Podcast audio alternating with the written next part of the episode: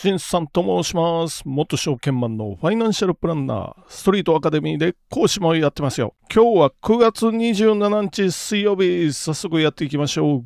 聞くだけちょっと気になる今日の経済ニュース。まず一つ目はこちらから。ニューズウィークから。経済の低迷は決して日本化ではない。分析。中国の賃貸を日本と比較したくなるが、失われた数十年とは状況がこれだけ違う。ということで、ニューズウィークがね、あまあ、日本化する中国という特集やってて、まあまあ面白くて、それの一部ですよ。結局、日本化してるっていうのと、日本化してないっていう記事があって、日本化してないという記事を読みましょう。あ、でも結論から先言っときます。日本化してないというよりは、日本が優秀だったというか、優秀ですよと。これ、今のところね、この記事ですよ。ちょっと読んでみましょう。中国経済の不調を伝えるニュースが続く中、多くの指揮者は中国が1980年代後半から日本を悩ませてきたのと同じ公共停滞低迷の道をたどっていると見ている。だが、ノーベル経済学者賞受賞者のポール・クルーグマンの見方は違う。日本は警戒すべき前例ではなく、手本と言っていいと彼は主張する。まあそんな感じの書き出しからなんですけど、何かというと日本はもっときつい、きつい状況でしたよねっていうことですよね。その間も労働年齢人口の1人当たりですよ。労働年齢人口。生産年齢人口のことかな。15歳から64歳までの1人当たり実質 GDP は？アメリカとほぼ同じペースで推移し45%の成長を遂げたと。クルーグマンは言ってますよ。まあ有名なんだよね、クルーグマン経済学者の。まあ安倍元総理かな。クルーグマンの意見を参考にしたかなんかそういう経済政策をしてたとかっていうことですよ。まあ日本の事例で評価すべきなのは2014年以降若い世代も含めた労働者のほぼ完全雇用を維持しながらこの成長を達成したこと世界最大の、まあ、借金国ですよ日本ではね。財政が比較的借金はもう1000兆円超えてますけどあの国債の発行残高ですよ。1000兆円を超えてますけど割と安定的金利低いでしょ。その証拠に日本国債の金利低いんですよ。まあ今ちょっと上がってきても0.6とかまあ0.7%台になったかな。でも1%切ってますよっていうことで。これね安定してなかったら1%なんて切らないのでまあ安定してますよ。あるいは社会不安もですよね。まあ金がないお金がない我々言いながらもデモや暴動は起きてないでしょとこうクルーグマンは言ってるわけですよ。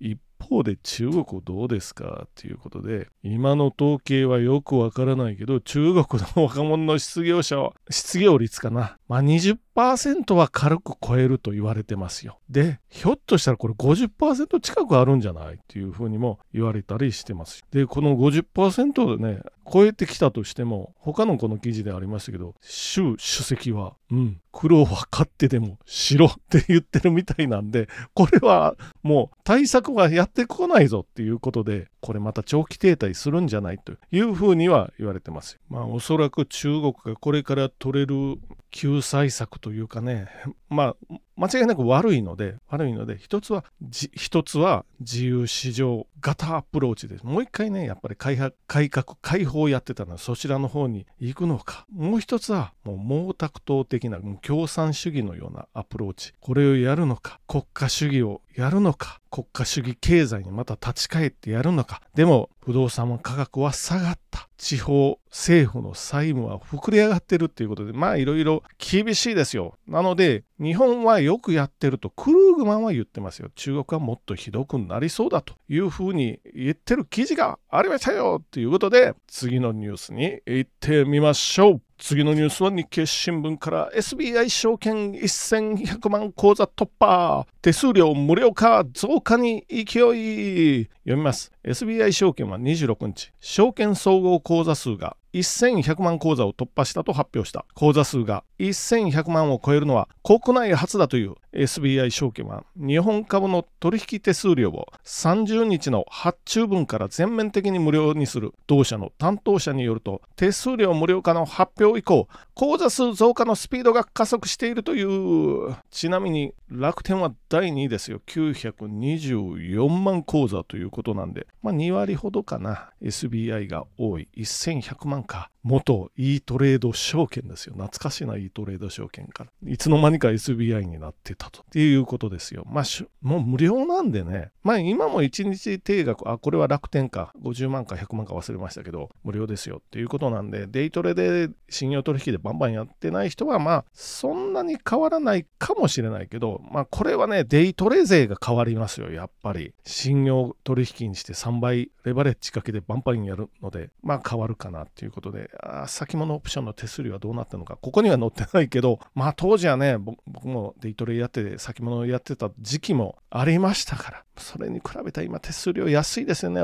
オプションも手数料安いですよ。さらに、証券会社によっては、米国家も無料にしますよ。みたいな言ってるとこがあるので、ただし条件確かついてたと思うんですけれども、まあ、各ネット証券、手数料無料化に伴ってお客さんを呼び集めてきて、じゃあどこで儲けてるのってなったらさっき言ったって、信用取引の金利収入とかですよね。あるいはなんだ、もう投資信託を販売してやっぱりね、投資信託も買ってみようかなっていう 人たちに販売して、それの信託報酬で稼ぐ。まあ、信託報酬もでももう年0.1%切るような商品が出てきてるんで、薄利多売。とにかく薄利多売をやってますよね。あとはあれか、MMF とかの商品で、やっぱりこれも信託報酬かね、稼いでいく。もういろんな商品、ちょっとずつちょっとずつ稼いでいくっていうこと。ただしね、ネットの世界なんで実際の店舗がないっていうことなので、そういう家賃はかからないっていうのはありますけど、でもシステム料結構かかってるんじゃないかなというふうには思いますよね。まあ、スマホでも取引がしやすいんでね、ピピッとできるんですけど、片やネットができないっていうことは、あいう人はいますから、これは来店型の証券会社行ったりとか、もっとあれなのは、もう実際の銀行の店舗に行って、進められるがままということなんで、おそらく1000万とか、まあ、NISA で1800万ありますよね、枠が。まあ、この1800万の枠で NISA で商品を買ってっていうことになると、まあ、銀行が高めの商品、まあ、金融庁の登録商品がメインになるとはいえ、ちょっと高めの手数料、銀行に払うことになるかな？1800万1%違うと18万ですから、2%違ってしまうと36万。これ10年続くと360万違いますよっていうことになりますよね。で、片や銀行だとやっぱりね、現物株もちょっと買えないかなっていうことであると、銀行でやるメリットって何かありますか？みたいな感じになるので、まあ、ご注意しながら銀行でもし新 NISA、NISA やるときはご注意してください。思いながらも次のニュース行ってみましょう。最後のニュースも日経新聞から。値幅増幅 ETF 残高最大世界で20兆円。短期売買の個人に人気。株価変動拡大にリスクも。読みます。株価指数の値動きを増幅する ETF 上場投資信託の。市場が膨らんでいる。A 調査会社によると世界の運用残高は7月末時点で1000 1300億ドル超約20兆円。過去最大になった。短期の値幅取りを狙う個人投資家に加えリスク回避目的など機関投資家の需要も集める。資産残高が増えるほど売買する先物の規模も大きくなるため相場が不安定になるリスクも抱える。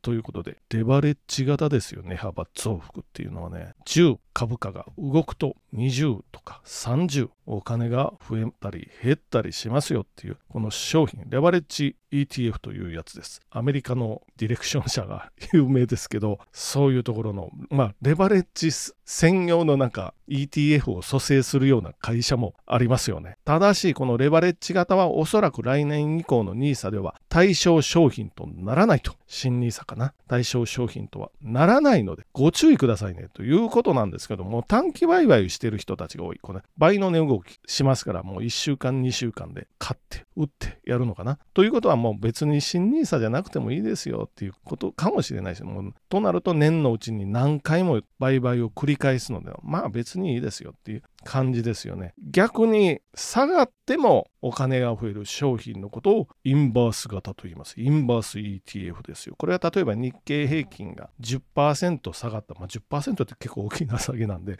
10%下がると自分のお金は20%から30%増えますよ。まあ、ダブルインバースなんていう商品もこれは有名ですよね。ありますよね。あるいはその商品は、まあ、これは東京の商品ですけど、代表格。アメリカはプロシェアーズウルトラプロショート999 S999 っていうのもありますよ。上がった時に増えるのは999っていうのもありますよ。あとは機関投資家も下がった時にお金を増えるという意味では、まあ、保険的なことに使ってるそういう商品でもありますよね。下がったらお金が増えますよ。もう一回言いますよ。インバース型。下がった時にお金が増える ETF はインバース型と言います。まあただしこのレバレッジがかかってるような商品はあまり長期的に持つような商品ではないのでまあ一頃流行った半導体の ETF でレバレッジがかかってる商品 SOXL ですけどまああんまり長く持ってねお金ズバンと増えるかというとまあまあ実際上は増えてたみたいなんですけどこっから先はどうなるかなそういう激しめの商品は長期投資には向かないですよと言いながらも今日も終わっていってみましょう。じゃあ本日もご清聴どうもありがとうございました。